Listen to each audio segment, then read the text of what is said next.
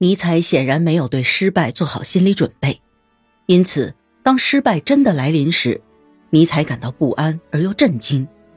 他患上了咽喉炎，这使得他的演讲被迫中断了。但尼采却是从意外中找到了乐趣。尼采一直都任由那些高尚、微妙，甚至连他自己都觉得费解的思想在引导自己。他希望建立两种学校。一种是面向大众人的职业学校，另一种是精英学校。这种学校面向那些经过精心挑选的优秀人才，他们的课程会一直延续到三十岁。如何建立起这种鹤立鸡群的孤立圈子？这些精英们又如何受教育呢？弗里德里希·尼采重又回到了老地方，即他的贵族政治理想。这是他过去常常思考研究的问题。不过，要想把这个理想付诸实施，则需要足够的力量，还需要能够和他产生共鸣的听众。而这本书的失败，则影响了他实践的进程。尼采咽喉的不适没有持续多久，但他还是终止了自己的演讲。一旦下定决心，就没有人能够强迫他。因此，他断然拒绝了演讲的邀请。他甚至拒绝了发表演讲稿的邀请，瓦格纳还对此表示了强烈的反对，但是尼采却巧妙地回绝了。尼采在这段时间的笔记受到了其状态的影响，因此他们呈现出一种零散混乱的状态。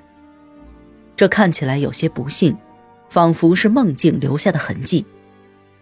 目前国家控制着科学，因此。掌权的贵族就必须要保持清醒，并且控制其内心的完全自由。其后，人们将不得不筑起新文化的讲台。接下来，便是摧毁学院和大学，建立起审判精神的最高法院。未来的文化针对社会问题的理想，美和崇高之必要世界，对社会主义的必要防卫。最后，用三个词组成的疑问就可以概括他所有的怀疑、愿望、全部作品的主旨，即：崇高是否可能？尼采最终还是勇敢地放弃了自己的希望。他早已失去了自己的祖国，因此他沉默了。在普鲁士，抒情不可能所向无敌，得到欢迎，而德意志帝国。也永远不可能成为那个美和崇高的必要世界。四月三十日，新的斯特拉斯堡大学落成了。对此，尼采写信给罗德说：“在这里，我感到了群众的心花怒放，他们的口里满是爱国主义的论调。”早在一月份，尼采便收到了一份工作邀请，但是他却拒绝了，因为如果他接受这份工作的话，就会离开巴塞尔，但到四月份时，尼采却产生了离开巴塞尔到意大利去待上两三年的想法。我那本书的第一篇书评终于出炉了，我觉得这篇文章写得很精彩，但是我要把它发表在哪儿？是一份意大利刊物，《欧洲评论》。这件事情既令人高兴，又富于象征意义。还有一件事让尼采感到忧郁：瓦格纳将离开特里伯森，准备举家迁移到拜洛特。瓦格纳夫人给尼采写了一封信，告诉了他离别的消息。是的，我们将前往拜洛特。别了，亲爱的特里伯森，悲剧的诞生的构思地，以及那些令人难忘、永不再来的事情。三年前的此时，正值春暖花开。尼采第一次冒昧拜访了特里伯森。此时他想要故地重游，所以他去了。此时在他眼前的是满目的荒凉，剩下的不多几件家具被布盖着，散落在各个房间，仿佛是几个世纪前的老古董。所有精致的小玩意、小摆设都不见了，窗户没有了帘子，阳光强烈而又粗野地直射了进来。瓦格纳和妻子正在做着最后的装包工作，将剩下的几本书扔进了最后的篮子里。对于他们忠心耿耿的朋友尼采，他们表示了欢迎，并请求他能够给予帮助。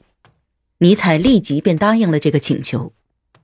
他把瓦格纳的信件、珍贵的手稿都捆进了包裹里，接着又去捆剩下的书籍和乐谱。在做这些事时，尼采突然感到沮丧，失去了勇气。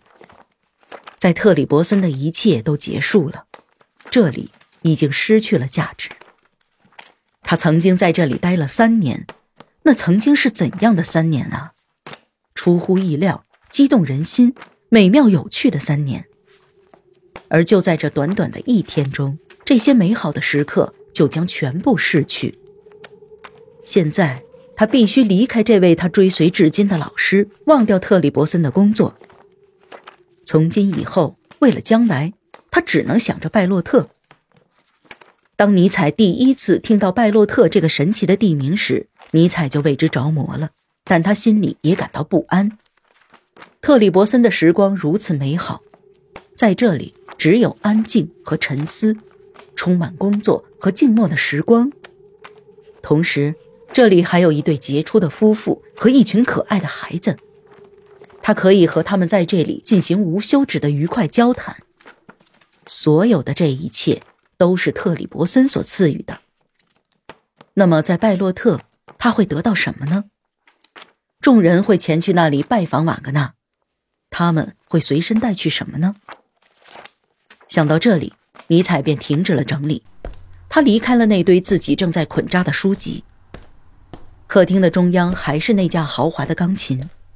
他打开了琴盖，弹了一段序曲，接着便开始即兴演奏。瓦格纳和夫人都停下了手里的活认真倾听着尼采的弹奏。一支忧郁难忘的狂想曲从房间中传了出来，在空荡荡的客厅里萦绕回荡。尼采将这支曲子作为了献给瓦格纳夫妇的离别曲。直到1888年11月。已经深受精神病折磨的尼采在自传中还这样写道：“留存在我记忆中的那些生活的安慰，令我最应该铭记的，便是和瓦格纳之间的交往。这份友谊持久而又深刻。我希望自己这样说不会使我的其他朋友感到不开心，但是我绝对不能把在特里伯森的日子从我的生命中抹去。”在特里伯森的日子总是充满信任和愉快，并且还闪烁着深刻崇高的思想。我不知道在其他人的眼中，瓦格纳意味着什么，但是我俩却从来都是心意相通，从来都没有发生过争执。